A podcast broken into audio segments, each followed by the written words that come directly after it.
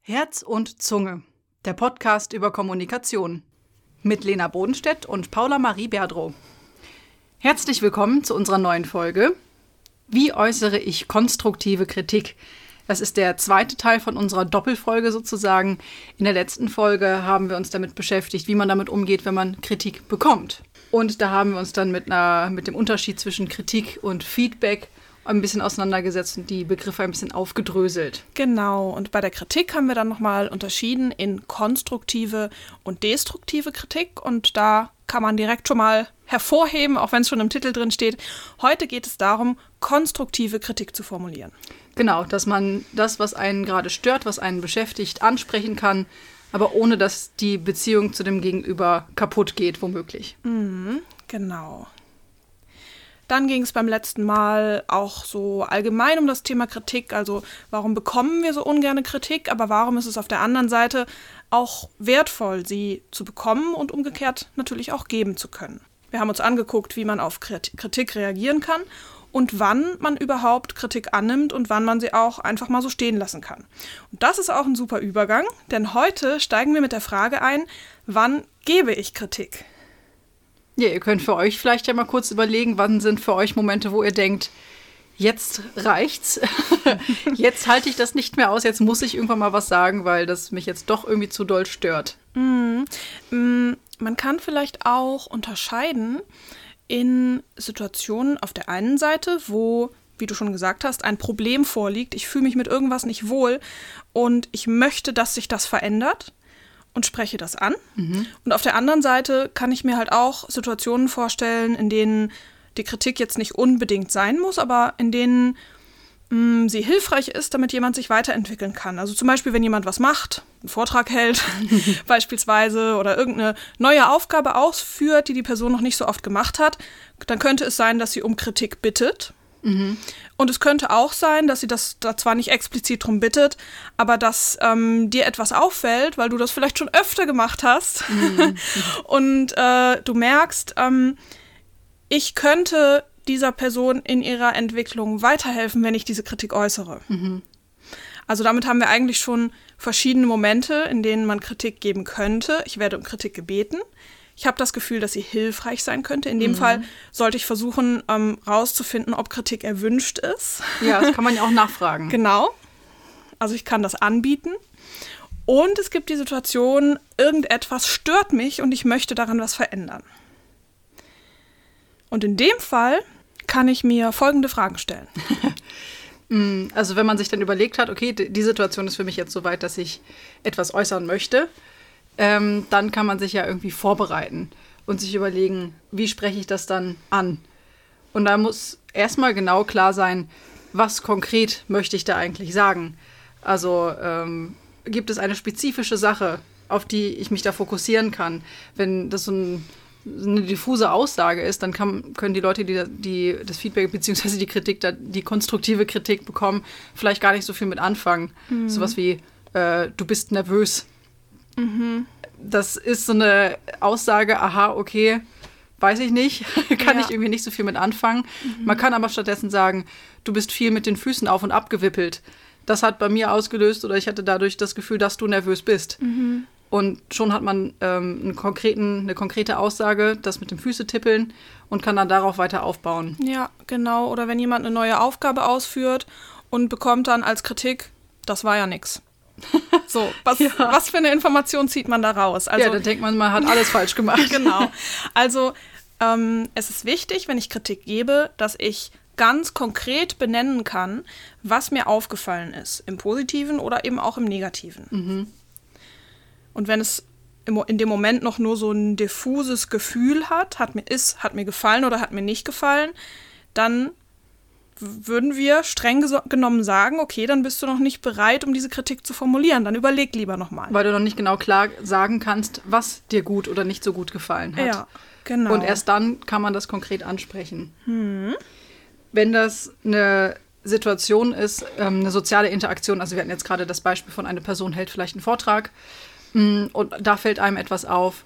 Es gibt ja aber auch Situationen im Gespräch, wo man miteinander interagiert und wo einen dann ja auch irgendwas stören kann zwischendurch oder etwas ablenkt oder was auch immer. Und wenn man das fest, feststellt und dann auch konkret benennen kann, kann man sich auch in der Vorbereitung noch überlegen, was ist vielleicht eigentlich auch mein Anteil daran. Wir haben uns überlegt, ähm, bei dieser ganzen Vorbereitung, wie kann ich denn jetzt konstruktive Kritik geben, eine Person einmal zu begleiten in zwei verschiedenen Settings, Ja. nämlich Hannah, wir haben sie einfach mal Hannah genannt, und Paula begleitet Hannah durch den Arbeitsalltag. Und ich begleite Hannah im Privatleben. äh, was hattest du dir denn überlegt ähm, für Hannah im Arbeitskontext? An was für ein, eine Situation gerät sie da? Ich muss jetzt einmal kurz sondieren, weil ich in meinem Kopf nämlich zwei Situationen habe und mich noch nicht so ganz entschieden hatte. Hui, Okay. Das wollte ich dich eigentlich noch fragen. So. Soll ich sonst meine erstmal erzählen? Ähm, ja, kannst du gerne machen. Okay. Ich habe ja Hannah im Privatleben und wir stellen uns dann folgende Situation vor. Hannah wohnt in einer Zweier-WG und ihre Mitbewohnerin steht morgens immer relativ früh auf und lässt dann immer das Geschirr oben auf der Spülmaschine stehen. Also räumt es nicht ein, was auch daran liegt, dass die Spülmaschine frisch gelaufen ist und sie noch ausgeräumt werden müsste. Und die Mitbewohnerin macht das aber nie, die stellt immer ihr Geschirr oben drauf, äh, oben drauf und geht dann zur Arbeit und kommt erst abends irgendwann wieder. Hannah steht etwas später auf und macht das dann immer. Also sie räumt dann die Geschirrspülmaschine auf und aus und äh, stellt dann das Geschirr von ihrer Mitbewohnerin wieder rein. Am Anfang war es ein bisschen okay, aber jetzt langsam merkt sie, okay, irgendwie stört es mich jetzt gerade doch, Ja. weil ich dadurch einen Mehraufwand habe und ähm, die Mitbewohnerin da gar nichts macht.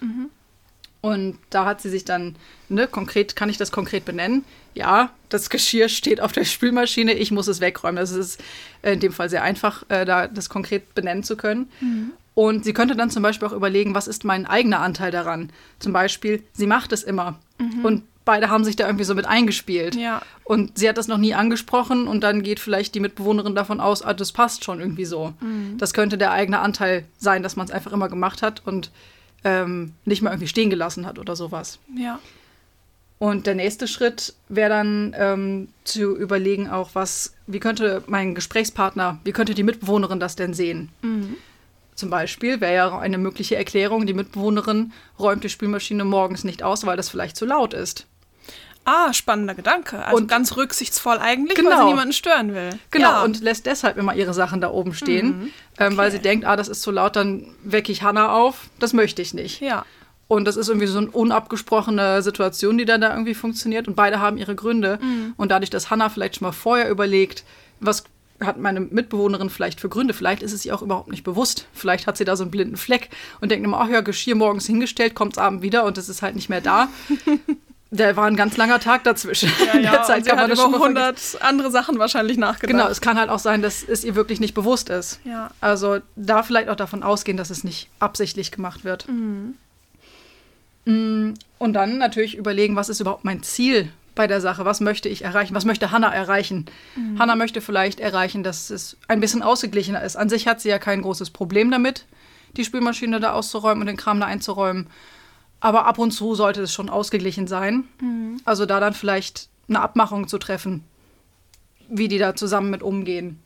Und vielleicht auch schon so konkrete Lösungsideen finden, wie wenn das so sein sollte, dass die Mitbewohnerin das nicht macht, wegen des Lärms morgens, dass sie dann gucken, können wir die Spülmaschine wann anders anstellen, dass man die vielleicht abends noch ausräumen kann. Oder ähm, bringt die andere Mitbewohnerin dafür vielleicht häufiger den Müll raus. Oder Ja. dass man da vielleicht schon Lösungsideen entwickelt und nicht unvorbereitet da reingeht in das Gespräch. Und sozusagen auch nicht von der anderen Person entwickelt, das Problem jetzt lösen zu müssen, sondern dass man da gemeinsam rangeht. Genau. Ja, okay.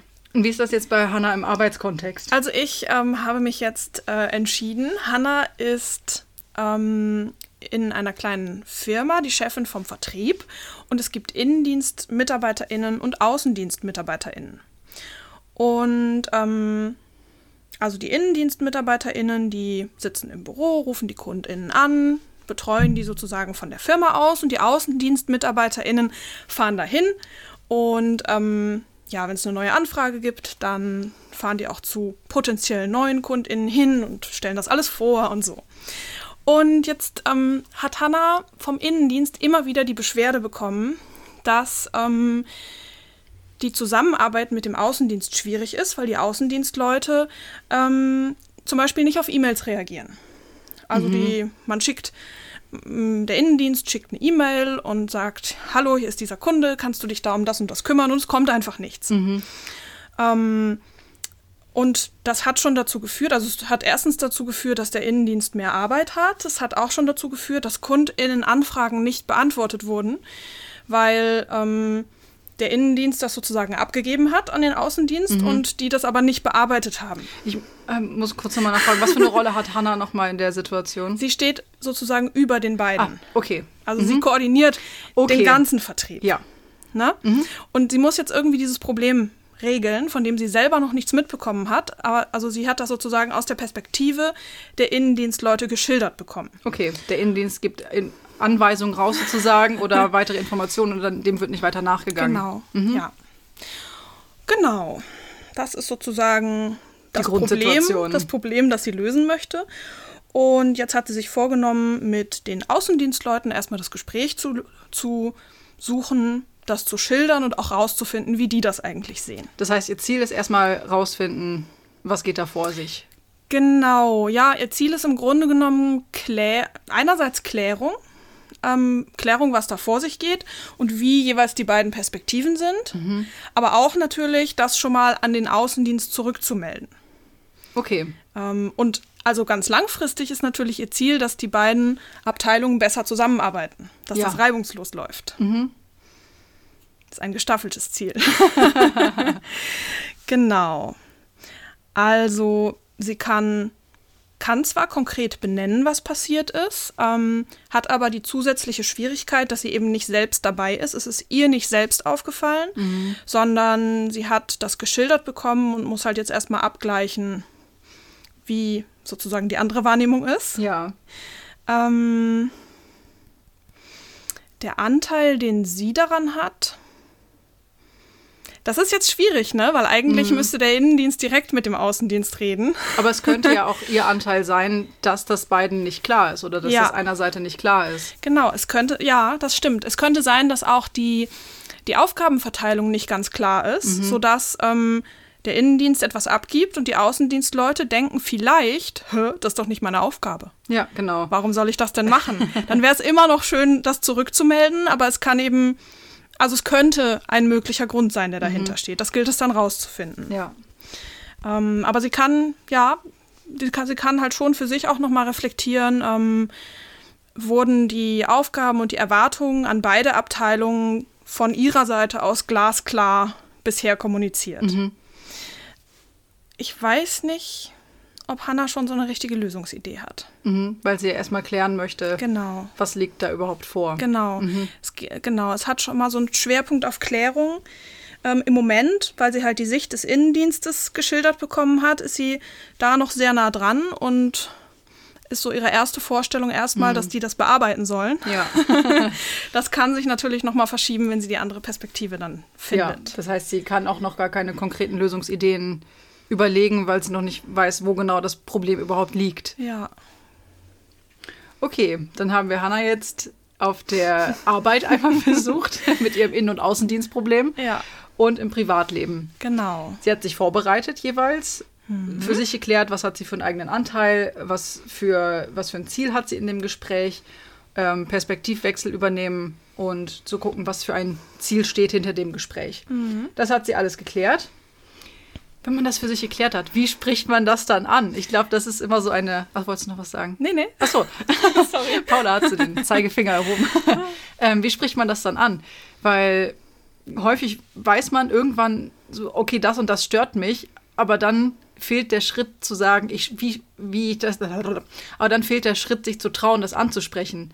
Ich habe das schon häufiger gehabt, dass dann Menschen gesagt haben, ja, ich möchte ja auch niemanden verletzen und ich möchte irgendwie nicht, dass die Leute mich dann blöd finden, wenn ich da einmal was angesprochen habe und dann sage ich lieber gar nichts.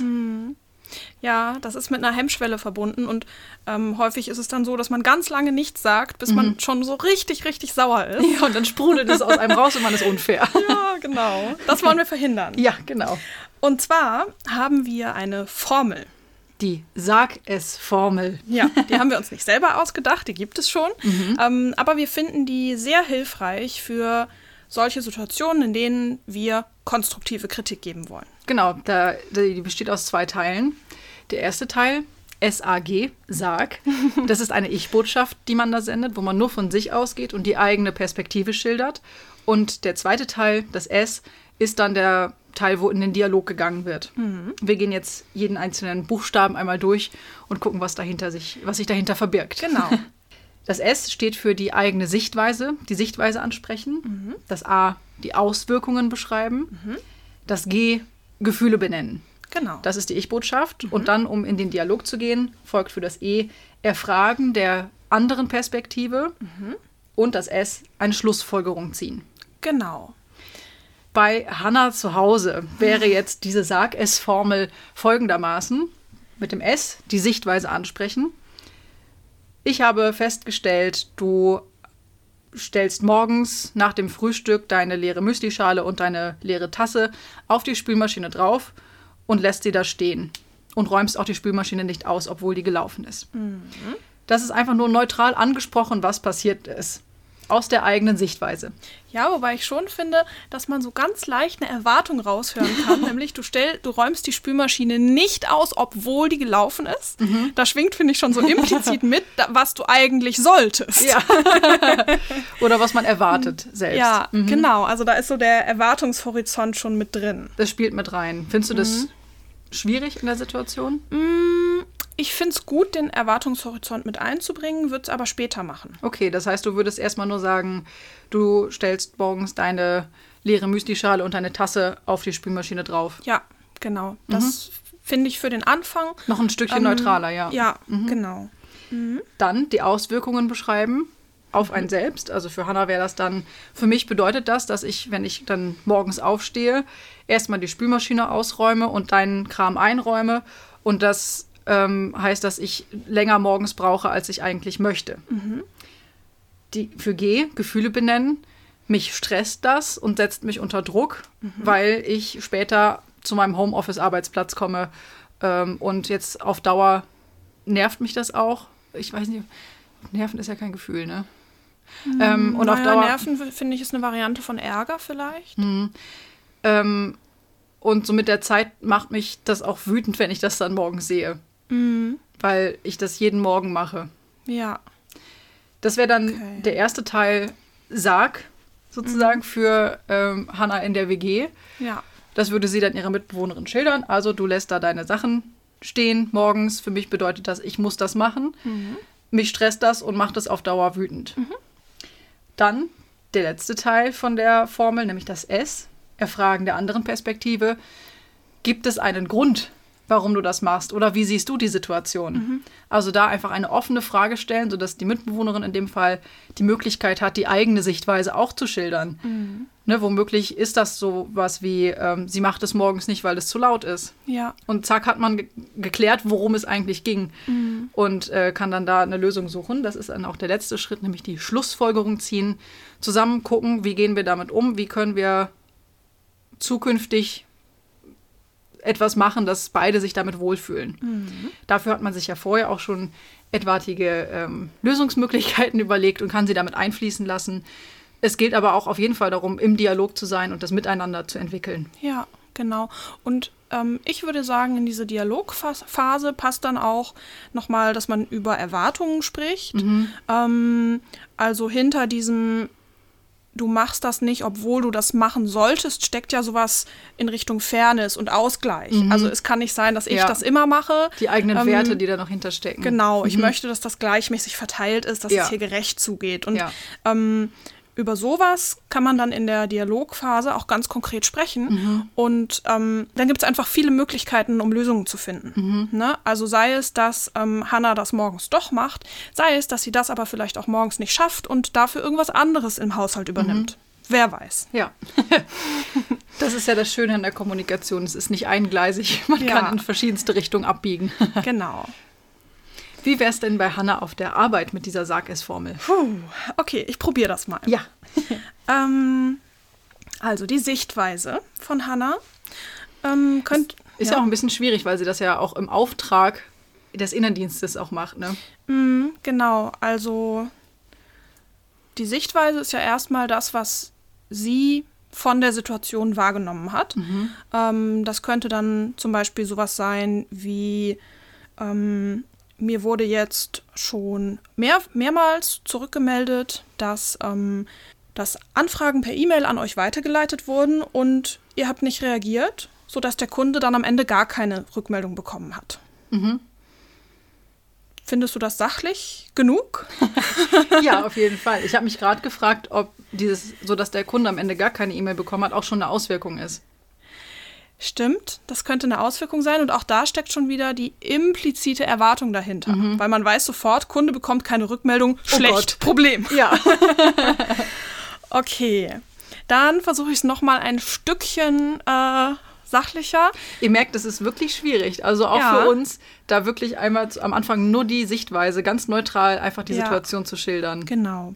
Ist Übungssache. Mir wurde zurückgemeldet, mh, dass ihr dass, dass eine Anfrage per E-Mail an euch weitergeleitet wurde und dass niemand darauf reagiert hat. Und das ist jetzt schon dreimal passiert. Deshalb möchte ich mit euch darüber sprechen. Ja, Okay? ich bin zufrieden. Gut. So, dann haben wir den zweiten Schritt, Auswirkungen beschreiben. Ah, genau. Da kommt nämlich jetzt der Kunde ins Spiel, richtig. Ähm, das bedeutet für uns als Unternehmen, dass wir, dass die Gefahr besteht, dass wir da einen Kunden haben, der keine Antwort von uns bekommt. Den wir dann vielleicht verlieren. Genau, im schlechtesten Fall. Oder der frustriert ist und ähm, ja, mit unserem Service insgesamt nicht zufrieden ist und das vielleicht auch an andere weitergibt. Ja. Wollen wir nicht. ähm, ja, und da ist dann die Frage, der dritte Schritt ist ja Gefühle benennen. Das ist jetzt, finde ich, so ein bisschen schwierig im Unternehmenskontext. Das kommt Ja. sehr auf die Unternehmenskultur an. Ja. Ähm, ich glaube, in Hannas Unternehmen ist es nicht so verbreitet, über Gefühle zu sprechen. Ich Mhm. muss jetzt mal kurz überlegen, wie sie damit umgehen könnte. Ähm, sie könnte zum Beispiel sowas sagen wie, mm, Darf ich einen Vorschlag machen? ja, Sowas wie, das irritiert mich, ja, weil das noch kein, kein Gefühl ist wie, das macht mich sauer oder Ja. davon bin ich genervt oder irgendwas in die Richtung ist, sondern erstmal nur, das irritiert mich. Das impliziert auch schon, dass sie da ein Fragezeichen im Kopf hat, Mhm. aber noch nicht, dass sie schon urteilt. das finde ich gut. Das irritiert mich und ich möchte wissen, wie es dazu kommt. Das wäre jetzt auch direkt schon die, die, die Erfragen einer anderen Perspektive. Genau, ja, richtig. Ich möchte wissen, wie es dazu kommt. Mm, Wie seht ihr das Ganze? Ja, und dann kann vielleicht rauskommen, die E-Mails kamen gar nicht an, weil das zum Beispiel an irgendeine Adresse gegangen ist, die gar nicht mehr aktiv ist oder wo nur Mhm. Ja. jemand alle drei Monate mal drauf guckt oder so. Ja, oder alle waren im CC und niemand wusste, wer genau gemeint ist. Genau. Solche ganz einfachen Sachen können dann zum Vorschein kommen. Genau. Und, Oder äh, es ist so viel los, dass es untergegangen ist. Ja, und so hat man dann das einmal angesprochen. Mhm. Sehr klar, konstruktiv, geht aber auch direkt wieder in den Dialog. Und kann dann zum Schluss gemeinsam Schlussfolgerungen ziehen. Zum Beispiel, es gibt eine Person pro Monat, die diese Fra Anfragen da beantwortet Ja. und auch vielleicht zwischendurch mal ein Gespräch zwischen Außen- und Innendienst oder Ja. auch regelmäßige ähm, Abklär. Äh, mit Hannah selbst sogar, Mhm. dass alle irgendwie genau wissen, was die, was die anderen machen. Ja, genau.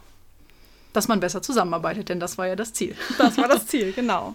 Ja, und ähm, also ich glaube, das ist so ein Prozess, wo es wirklich darum geht, auch das Problem zu ergründen, also rauszukriegen, wie kommt es eigentlich dazu. Ja. Das kann dann komplex sein und noch viel mehr mh, Problembaustellen aufdecken, als man eigentlich bisher kannte. Ähm, Aber das ist ja nur hilfreich in dem Moment. genau, also um das Problem zu lösen, ist das Genau. absolut hilfreich. Und was auch noch damit reinspielt, dass man sich selbst ja auch ganz häufig in so einer Situation, wo man so ein bisschen emotional dann auch wird, wenn man denkt, so warum klappt das nicht? Wir haben doch fünfmal drüber gesprochen und das funktioniert immer noch nicht, dass man sich selbst immer als Opfer der Situation sieht. Ja. Weil man selbst denkt, ja, ich mache alles richtig, das liegt an den anderen. und dann teilweise den eigenen Anteil daran verkennt oder übersieht, dass andere vielleicht gerade total viel Stress haben und ähm, da irgendwas nicht mitbekommt. Und da, man sollte immer davon ausgehen, dass das Gegenüber einen Grund dafür hat, sich so und so zu verhalten. Ja. Ja, und eben wirklich ähm, sich darauf einlassen, dass ich meine eigene subjektive Sichtweise habe und dass die anderen aber auch ihre eigene subjektive Sichtweise haben und dass es darum geht, da in einen Austausch zu kommen. Also Mhm. es gibt nicht die eine richtige Seite sozusagen. Ja, genau. Wenn man dann in diesem Dialog ist, da gibt es noch zwei Sachen oder eine Sache, die ähm, noch ganz hilfreich ist als Keyword, nämlich aktives Zuhören. Das ist im Prinzip ähm, erweitertes Zuhören. Genau. äh, man wiederholt inhaltlich paraphrasierend, was das Gegenüber gesagt hat. Jetzt nicht jeden einzelnen Satz, aber mal so abschnittsweise. Ähm, zum Beispiel, halt, stopp, ich möchte mal kurz klarkriegen, was du gerade gesagt hast, dass wir uns richtig verstehen. Und paraphrasiert das Ganze dann. Das schafft dann die Möglichkeit, dass das Gegenüber im Zweifel sagen kann, nein, so habe ich das nicht gemeint. Ja. Und man so eine gemeinsame Verständigungsbasis hat, dass beide genau wissen, worum geht es hier gerade. Das ist der eine Teil von dem aktiven Zuhören. Und der andere Teil ist auch der empathische Teil, dass man guckt, wie geht es dem Gegenüber gerade? Ist mein Gegenüber gerade sauer, wütend, frustriert, fröhlich, was auch immer. Und das dann auch aufzunehmen. Also zu sagen, ich habe das Gefühl, du bist gerade sauer auf irgendwas, trifft das zu. Und dann kann das Gegenüber immer noch sagen, nee, trifft nicht zu, ich habe Hunger. Ja, oder, so. oder eben auch, ja, genau. Und, ähm, Fühlt sich dann verstanden. und fühlt sich verstanden, ja. Ja. Genau. Und kann weiter erklären, wie, das, wie es dazu gekommen ist. Mhm. Weißt du, was mir gerade auffällt? Wir haben jetzt schon mehrfach in unseren Folgen diesen Begriff aktives Zuhören reingebracht und ihn immer noch mal neu erklärt. Vielleicht sollten wir mal eine Folge dazu Hab machen und dann können wir gedacht. immer auf die Folge verweisen. das habe ich auch gerade gedacht, ja. Sehr gut. Okay, aber das war jetzt mal kurz off-topic. Vielleicht können wir zum Schluss, um das Ganze abzurunden, noch einmal zusammentragen, was denn eigentlich die Merkmale von konstruktiver Kritik sind. Als erstes hatten wir gesagt, dass es konkret ist, also dass man einen, kon einen konkreten Aspekt benennen kann. Das heißt auch umgekehrt, keine Verallgemeinerung. Also nicht sowas wie, du machst immer das und das oder du machst schon wieder das und das. Ja. Ähm, also sowohl in der Wortwahl mh, als auch wirklich in dem, was man da rückmeldet, so konkret wie nur irgend möglich erstmal beschreiben, was passiert ist. ja. Genau, dann ist wichtig, dass ähm, die Kritik sich nicht auf die Person bezieht, sondern auf das Verhalten, also auf eine ganz konkrete Sache, die die Person gemacht hat.